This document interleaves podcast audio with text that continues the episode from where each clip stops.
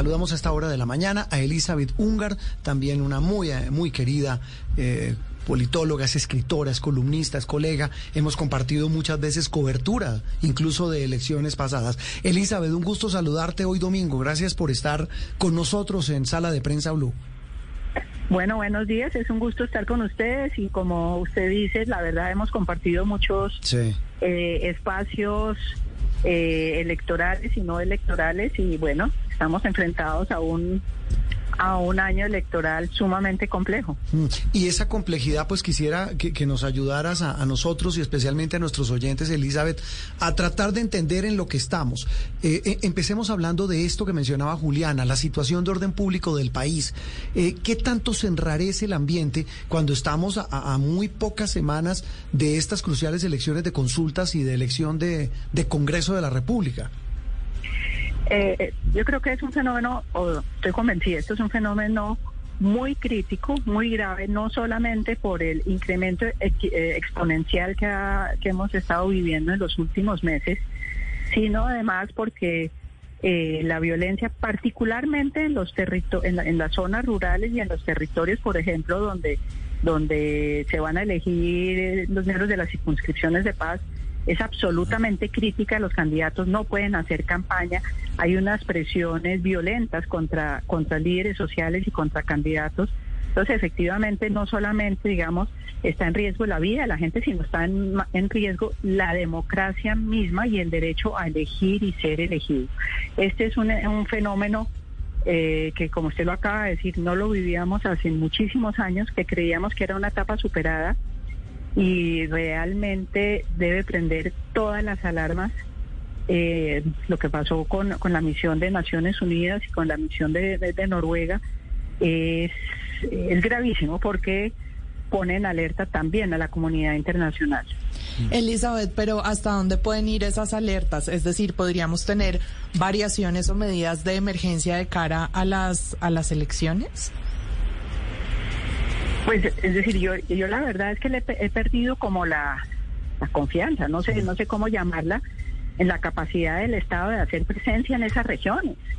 Y porque la salida militar hemos visto que no es la salida. Uno, porque, eh, digamos, la debilidad de, las mismas Fuerzas Armadas en esas zonas ha quedado demostrada, o digamos más bien la fortaleza que tienen los grupos armados, los legales y los ilegales, pues los grupos ilegales eh, y más, más los grupos criminales, eh, sino además porque realmente lo que la gente está clamando y la gente está pidiendo es presencia del Estado, del Estado eh, con servicios, del Estado con salud, del, del, Estado con educación, y eso no lo estamos viendo, y eso mm. lo que puede acabar siendo es un, un, resurgimiento de las protestas sociales, pero ya también con unos carices mucho más violentos y mucho más masivos. Mm, sí, y, en, en, todo este escenario tan complejo, Elizabeth, que, que, estamos comentando, pues está ahí en la mitad el, el, presidente, porque pues es el jefe del Estado y es la, cabeza visible de un Estado eh, que se supone debe atender esas necesidades.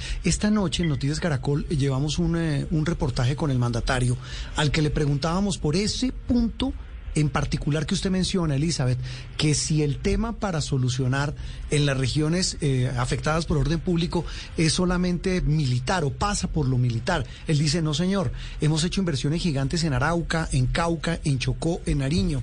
El problema es que son hoy las regiones de Colombia que se están volviendo territorios de nadie y zonas prohibidas para, para muchos. Nosotros, por ejemplo, es muy difícil que podamos entrar.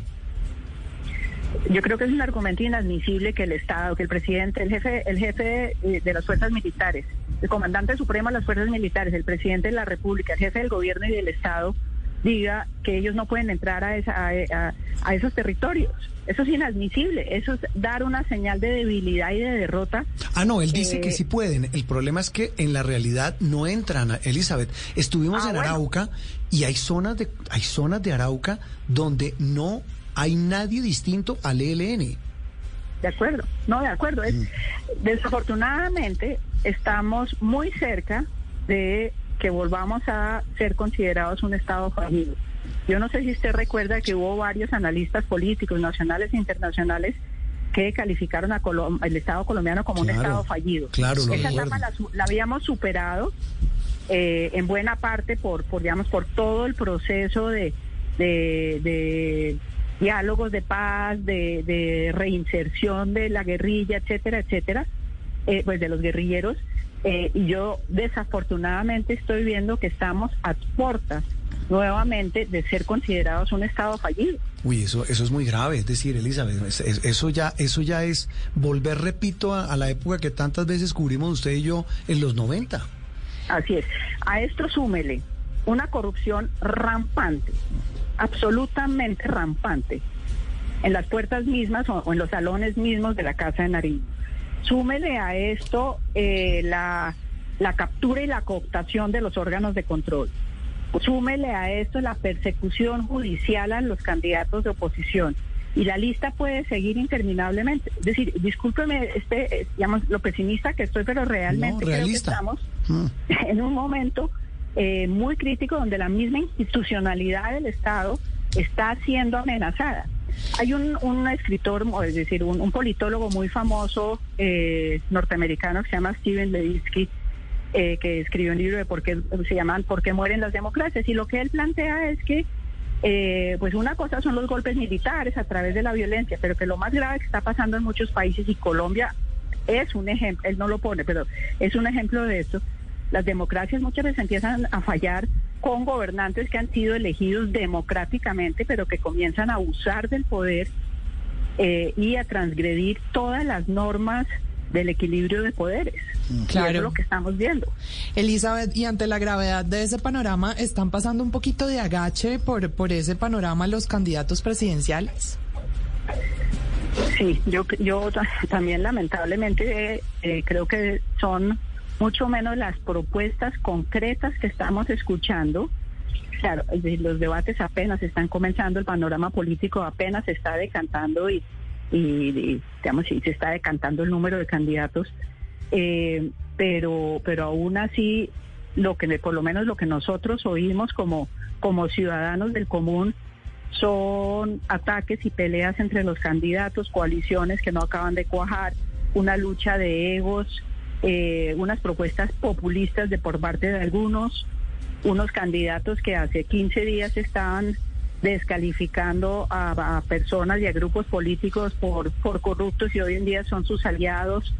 Eh, en fin, entonces sí, efectivamente, eh, estos temas no están, a mi modo de ver, no están siendo abordados con suficiente mm, firmeza y claridad para que el electorado tenga opciones para escoger. Mm, qué, panorama tan complejo. Pues Elizabeth, ese brochazo rápido, concreto, como siempre, eh, pues nos ayuda a entender esta realidad tan difícil que nos, eh, que nos está recibiendo en este 2022 y que es el abrebocas de un año determinante en el que mucho está en juego. Un abrazo y mil gracias, Elizabeth, como siempre, un gusto. No, señor. A ustedes y lo mismo. Gracias. Muy amable. Elizabeth Ungar, politóloga, columnista, hablando, repito, del panorama político y de orden público que dominó la escena informativa en esta semana.